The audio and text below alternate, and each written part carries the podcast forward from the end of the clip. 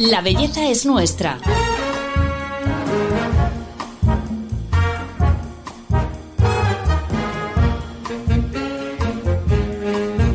Un podcast de Telva.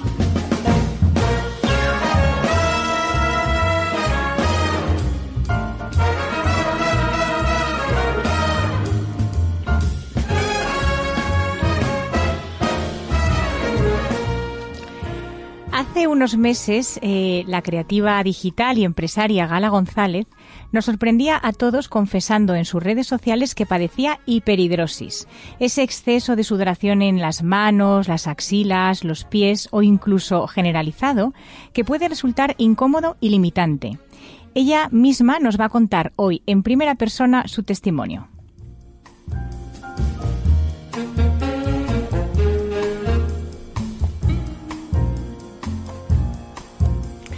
Hola, soy Paloma Sancho, directora de belleza de Telva. Bienvenidos a este podcast en el que cada semana os contaremos la verdad de la belleza.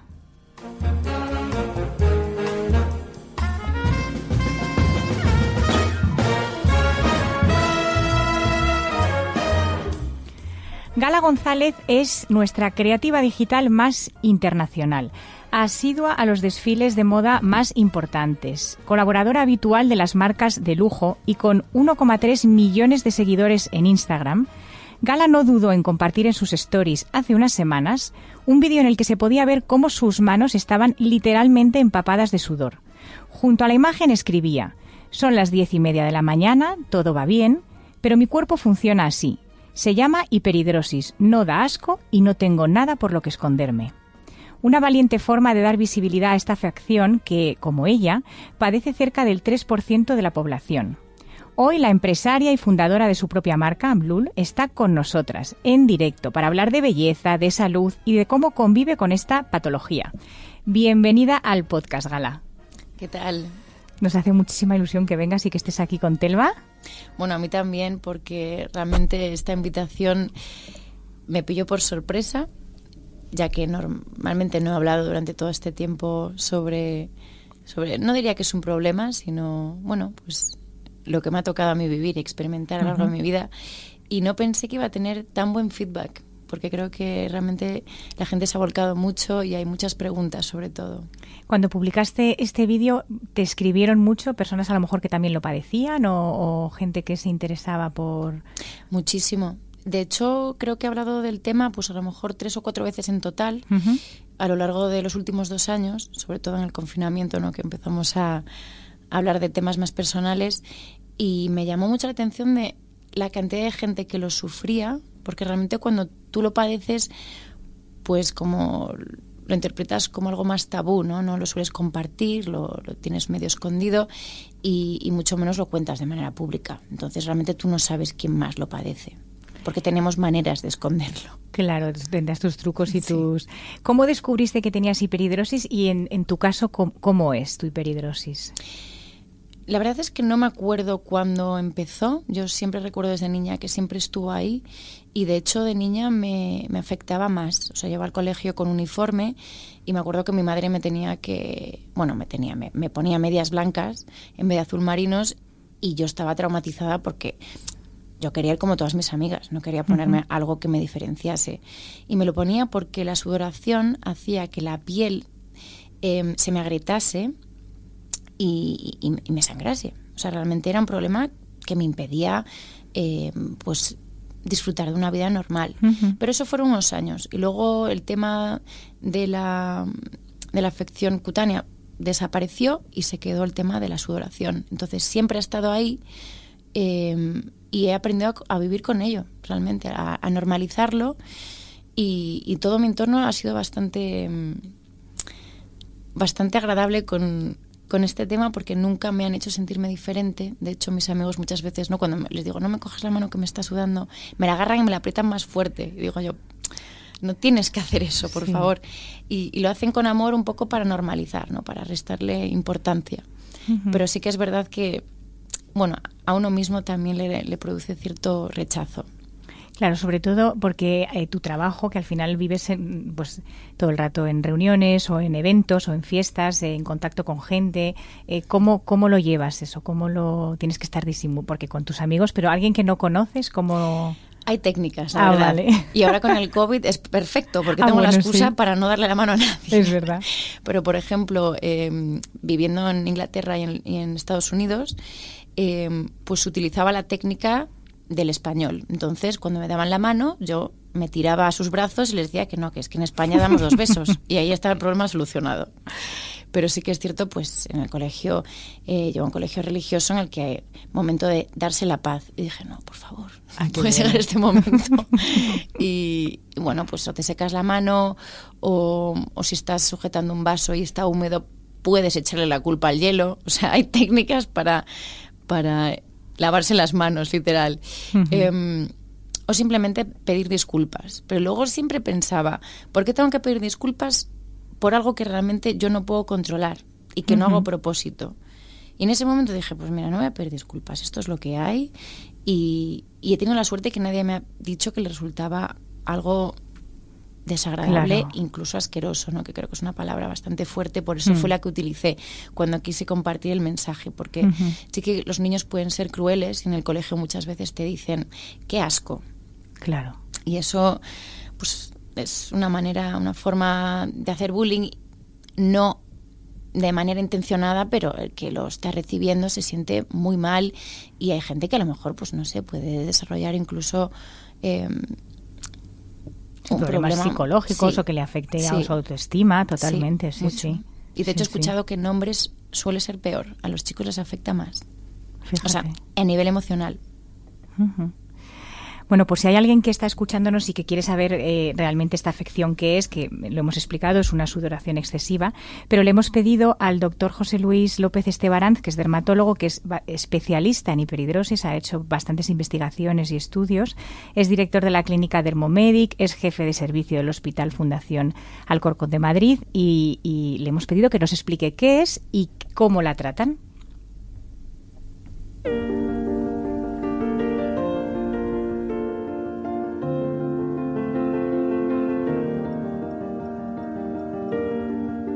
La hiperhidrosis es el exceso de sudoración. Es la producción por parte de las glándulas sudoríparas de una cantidad de sudor superior al fisiológico o al normal para controlar la temperatura corporal. Es una enfermedad que padece más del 2-4% de la población y distinguimos dos tipos de hiperhidrosis, la hiperhidrosis generalizada y la hiperhidrosis localizada. La hiperhidrosis generalizada normalmente aparece en el seno de otras enfermedades sistémicas, bien enfermedades endocrinológicas como la diabetes, trastornos del tiroides, enfermedades neurológicas o enfermedades tumorales.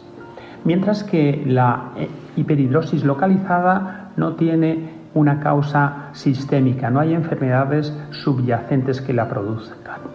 En esta hiperhidrosis localizada normalmente hay antecedentes familiares de personas que también padecen esta hiperhidrosis localizada. Esto ocurre en más de un tercio de estas personas. Factores como el estrés, como la ansiedad, ponen en marcha de forma más intensa esta hiperhidrosis localizada. Son personas que sudan tanto en invierno como en verano y que les ocasiona una alteración importante en la calidad de vida. Normalmente se manifiesta en palmas de manos, en axilas, en plantas de pies, pero también puede afectar a zonas faciales como la frente o el cuello. ¿Qué tratamientos tenemos para estas hiperhidrosis localizadas? Sobre todo las sales de aluminio exahidratadas al 20%. También tenemos sustancias como el glicopirrolato, que también inhibe la producción de sudoración de forma local.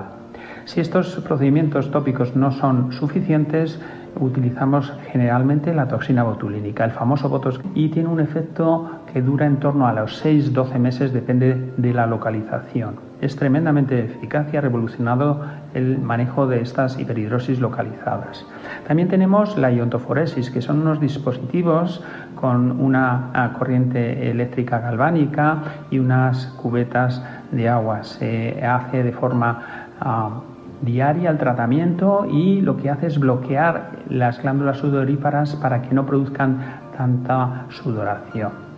Y por último tenemos los tratamientos con dispositivos, con ondas eh, electromagnéticas y con radiofrecuencia. Son dispositivos que se aplican eh, bajo anestesia local en zonas como las axilas y producen una eliminación de la sudoración permanente. Son dispositivos que se han aprobado en los últimos años para estas hiperhidrosis persistentes en zonas localizadas.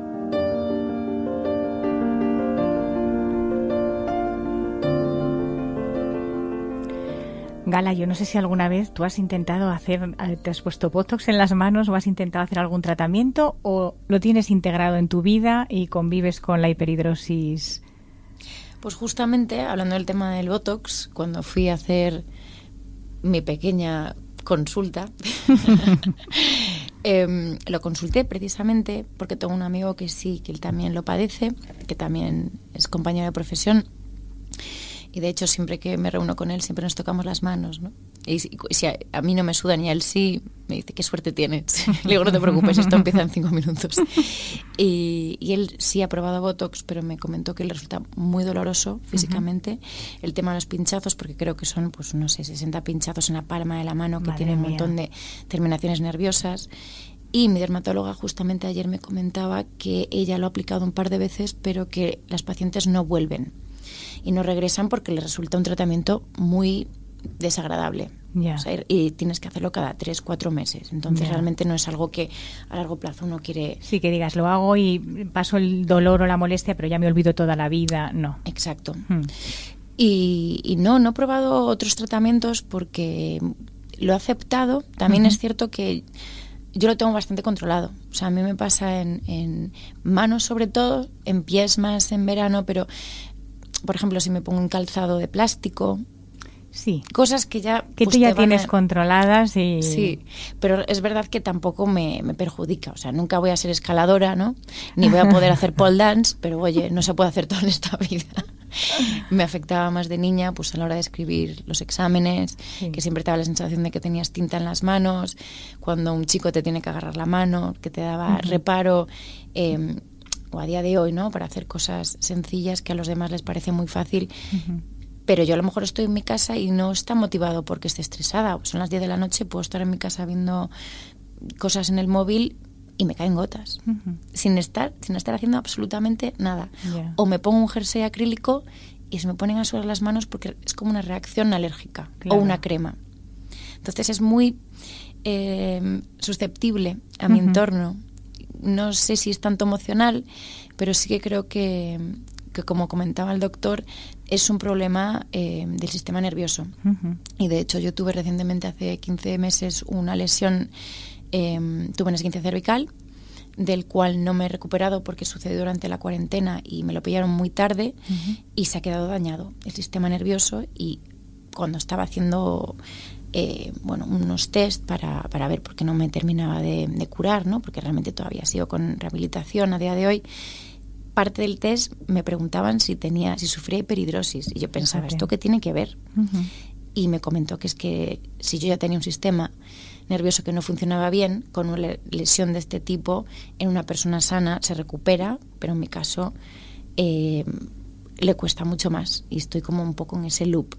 Y de hecho ahora voy a empezar un nuevo tratamiento eh, que espero que también pueda solucionar un poco este tema. Muy bien pero no me preocupa tanto. Sí, que no lo vives como totalmente. A mí me vamos, yo cuando vi tu vídeo me encantó porque además, eh, pues en fin, todas las estrellas de Instagram, eh, pues hombre, siempre eh, muestran el lado más amable, más perfecto y así es como como os vemos, ¿no? Pues esas fotos en las que siempre y, es como que dices, o sea, hace humanas, ¿no? Bueno, pues sus problemas, tiene esta, pues tiene hiperhidrosis, la otra a lo mejor tiene un problema o hmm. hablan de salud mental, que ahora también la gente habla mucho de eso.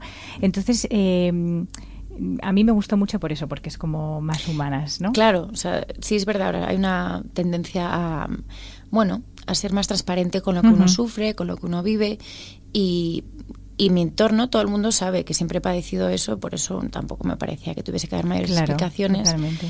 Pero luego pensé, bueno, de alguna manera llego a muchas personas que quizás sienten lo mismo y que ellas a lo mejor me pueden ayudar a mí.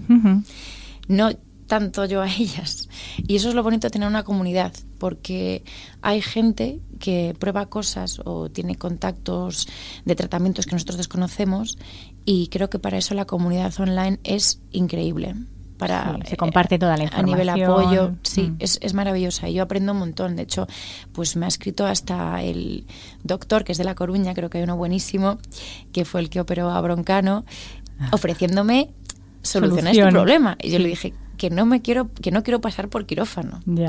Que es con lo que he nacido. Pues y ya está, y no, no puedo tenerlo todo. Muy bien. A cada uno le toca pues una pierna más larga, unos pies más bonitos o, que te suben las manos y, nadie te va a dejar de querer más o menos por eso. para mí nunca ha sido un problema a nivel personal. Ahora que se habla tanto de autocuidado, que yo creo que también es todo esto que estás diciendo de bienestar, de buscar tu bienestar, ¿cómo lo practicas tú para sentirte bien? El bienestar. El bienestar, sí. Ahora eso se habla de autocuidado, ¿no? Que es la parte física, también la mm. parte psicológica. ¿Cómo lo llevas a cabo tú en tu día a día para sentirte bien? A mí me costó tiempo, porque en eso he sido bastante a Peter Pan.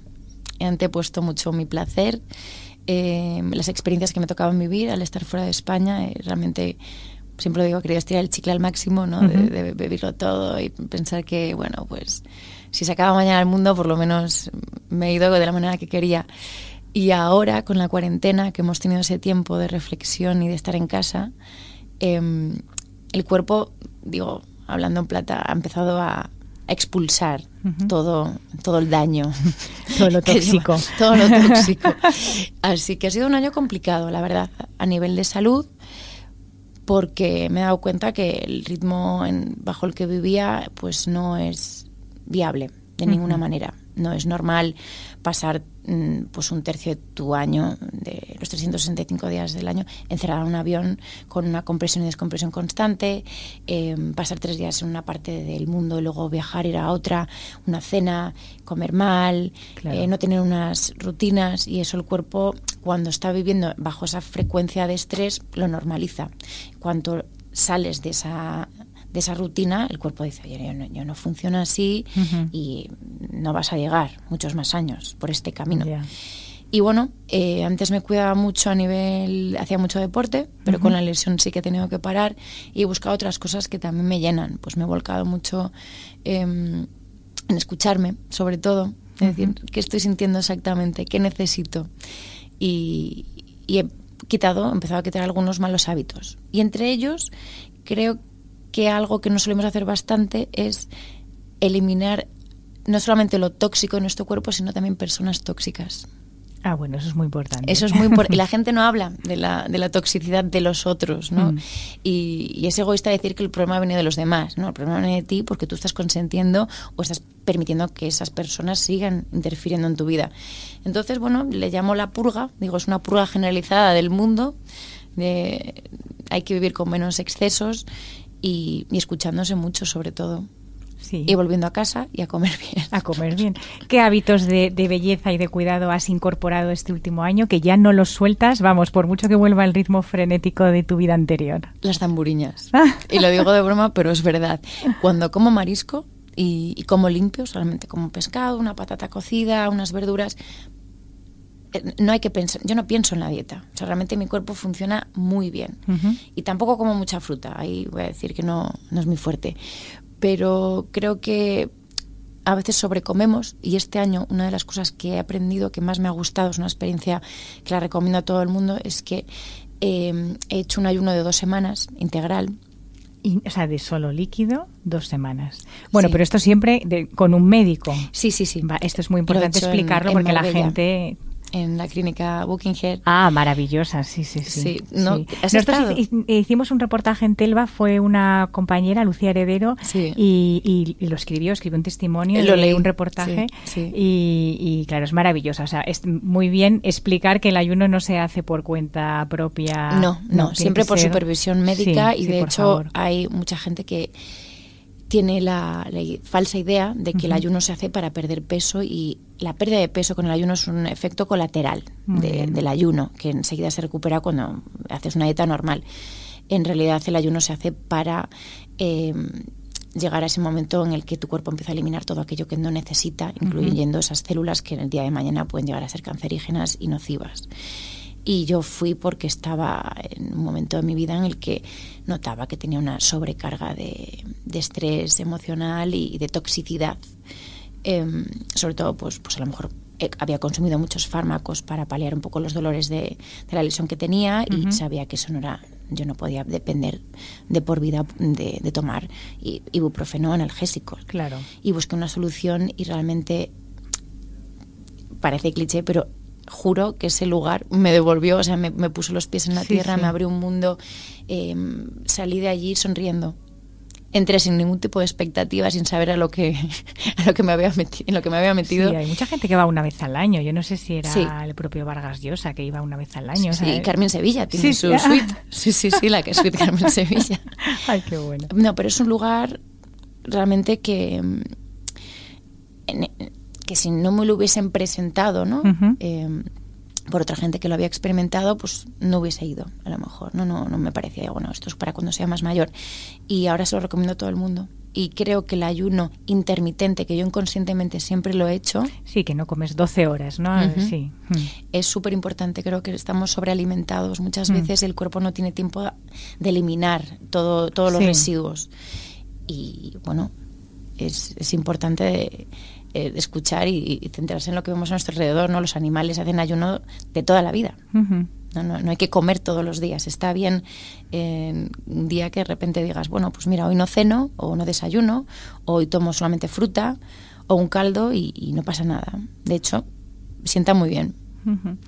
¿Cómo cuidas tu rutina de, belleza de piel? ¿Estás obsesionada? No, eh, porque a ver, esto, esto es un temazo. Pues mira, hasta los 25 años debo confesar que nunca me puse una crema, jamás. No me lo creo. Y para horror de mi madre y de toda mi familia, no me desmaquillé hasta los 30. O sea, yo me iba a dormir con todo el potín en la cara.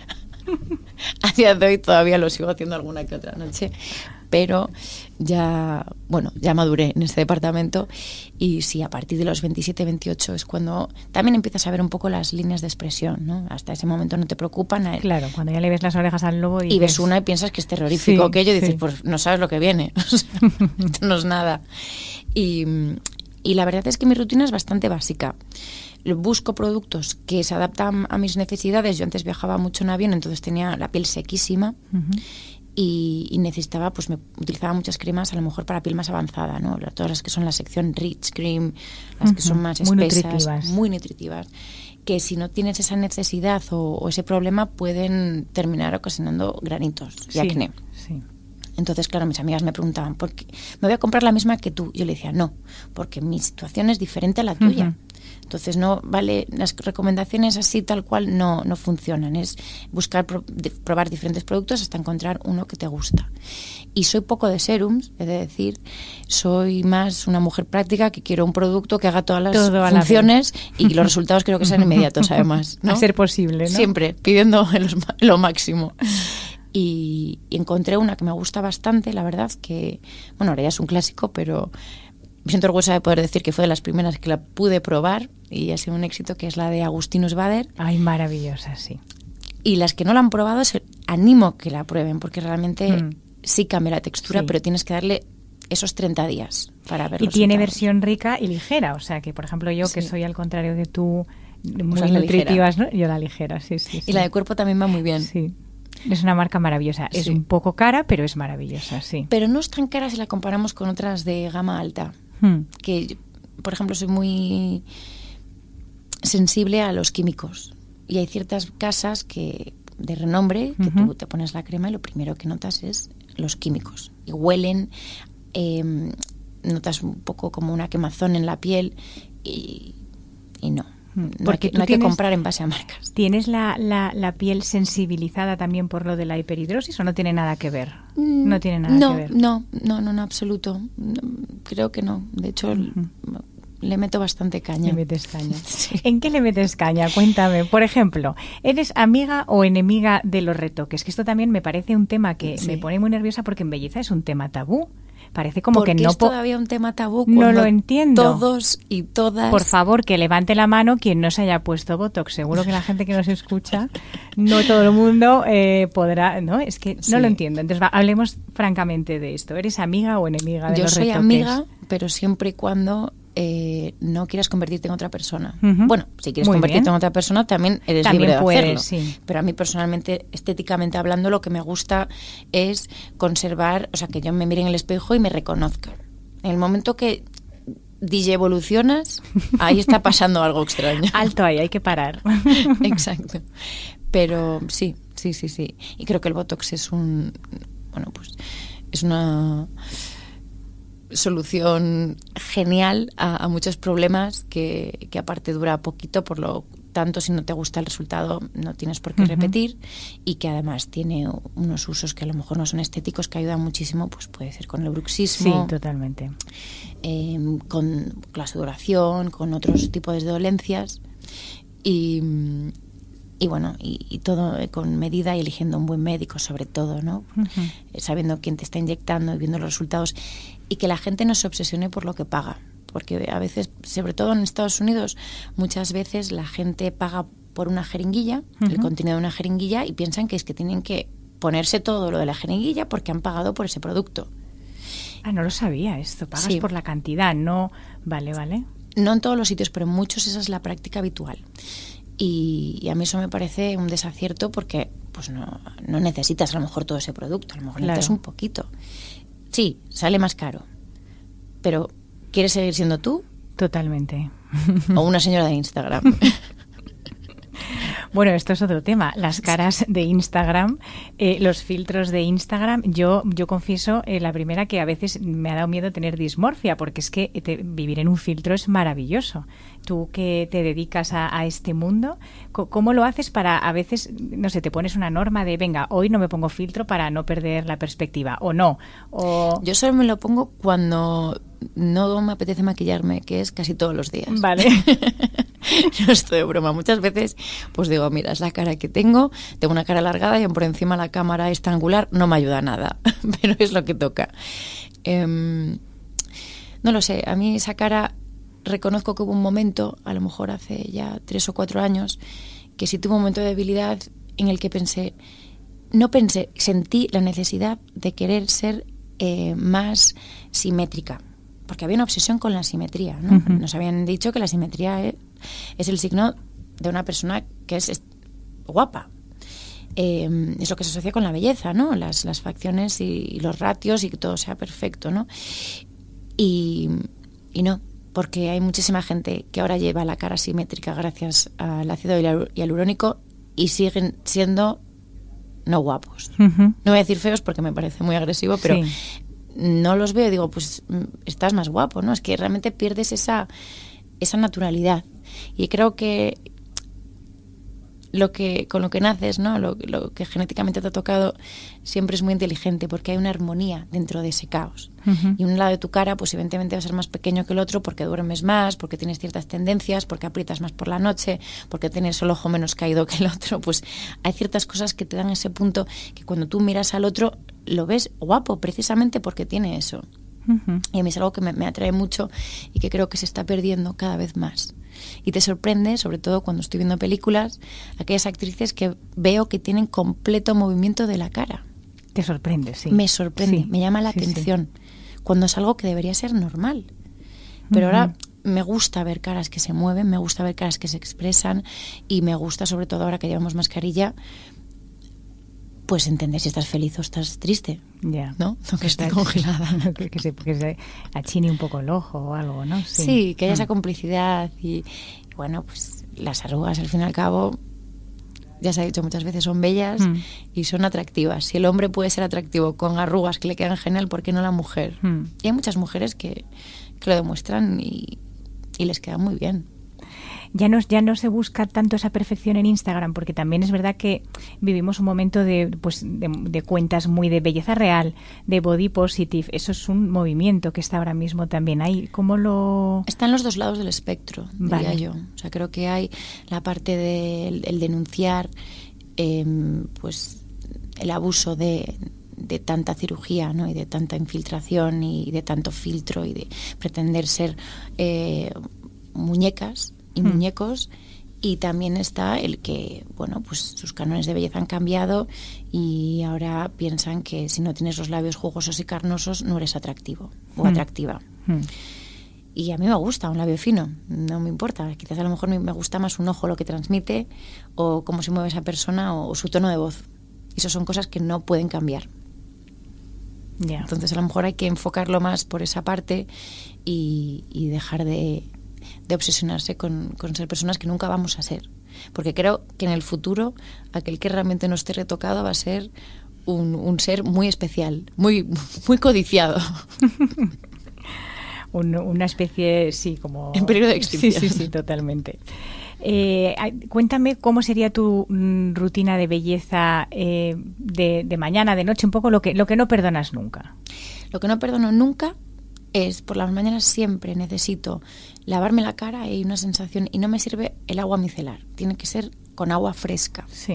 Intento no utilizar jabón porque a veces noto que el jabón me reseca demasiado la piel y luego tiendo a abusar de la crema hidratante, ya es cuando vienen los granitos, pero sí, siempre crema hidratante un par de veces al día, por lo menos por la mañana y por la noche. Eso creo que ayuda muchísimo, por lo menos para mantener eh, esa frescura y jugosidad. Y, y aparte de eso, pues mm, intentar utilizar bases de maquillaje muy ligeras. Que no tengas pesadez, que no te notes que, que estás, bueno, pues a veces en verano cuando te suda la piel, Hmm. noto como el poro pesado, ¿no? Y, y bloqueado por la cantidad de maquillaje y eso me resulta muy incómodo, igual que en los párpados. Eh, intento utilizar la menor cantidad de maquillaje, entonces lo que hago a lo mejor es diluirlo mucho, o sea, pongo una pequeña em, Gota, bolita, sí. una gotita en, en la parte superior de mi mano y la mezclo con la bor- brocha y un poquito de crema hidratante Ah, muy bien. para alargar el producto. Entonces eso eh, conlleva que utilice muchísimo menos producto, me dure mucho más el maquillaje, que se estire mucho más y quede mucho más difuminado. Es casi como hacerte tu propio BB cream. Sí, es como tu crema con color, muy, muy buen truco ese, sí. Sí, y aparte lo aplico pues a lo mejor alrededor de la nariz, en aquellas zonas, en, en los ojos, en las ojeras, en aquellas zonas que realmente sí necesitan una ayudita para eh, matificar o, o, bueno, dejar un tono más liso.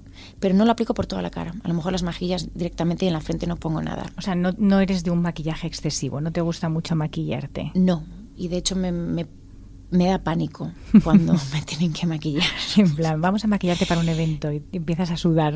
Sí, sí, sí, sí, me pongo muy nerviosa porque, bueno, yo sé que tengo un- una belleza que a lo mejor pues no es tan tradicional, ¿no? No tengo unas facciones eh, estándares. A mí no tengo ningún problema con las que me han tocado, pero no soy una persona a la que le va a quedar cualquier maquillaje bien. Entonces tengo que saber dónde están mis limitaciones y me gusta una piel bonita y luminosa y jugosa, porque eso me recuerda a una piel joven y a lo mejor pues eso como ya tengo las pestañas largas pues abuso de una de las pocas cosas que me han tocado de manera natural que luego siempre me quitan el crédito y me dicen que si son falsas digo pues no son mías y no he pagado por ellas y da igual el- el- la máscara de pestaña que te pongas porque eso viene Viene de serie eso. viene de serie eso hay algunas que sí que ayudan un poco más pero pero realmente es, es con lo que has nacido y eso y, y una barra de labios crema hidratante rímel y ya está un poco como vengo hoy que Sí, hoy vengo no, muy, muy sin natural, maquillar. muy ligera.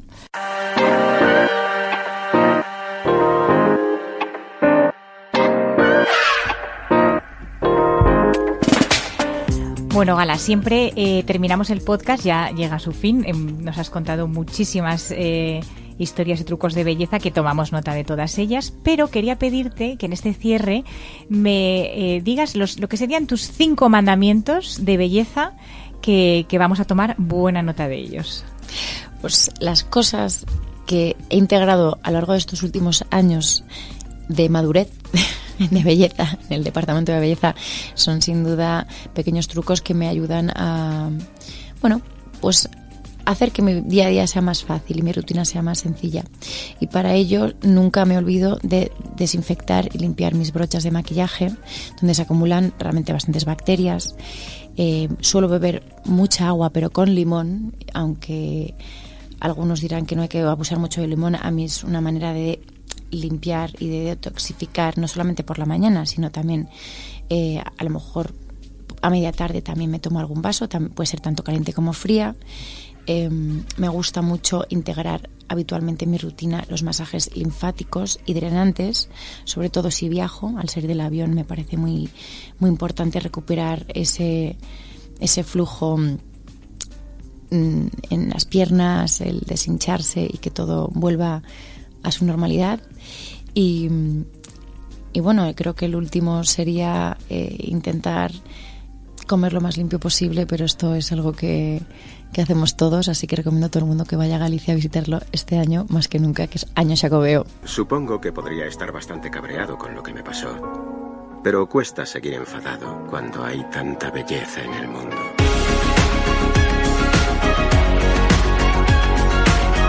La belleza es nuestra. Un podcast de Telva. Bueno, Gala, pues tomamos nota de todo lo que nos has enseñado y que hemos aprendido muchísimo. Con este mensaje nos despedimos. Ha sido un placer tenerte. Muchísimas gracias por venir. Pues muchísimas gracias por invitarme y poder hablar de este tema que me parece muy interesante y sobre todo informativo. Y a todos vosotros, muchísimas gracias por estar aquí con nosotros, por eh, escucharnos en este podcast de Telva. Nos escuchamos el jueves próximo. Ya sabéis, la belleza es nuestra. Hasta pronto.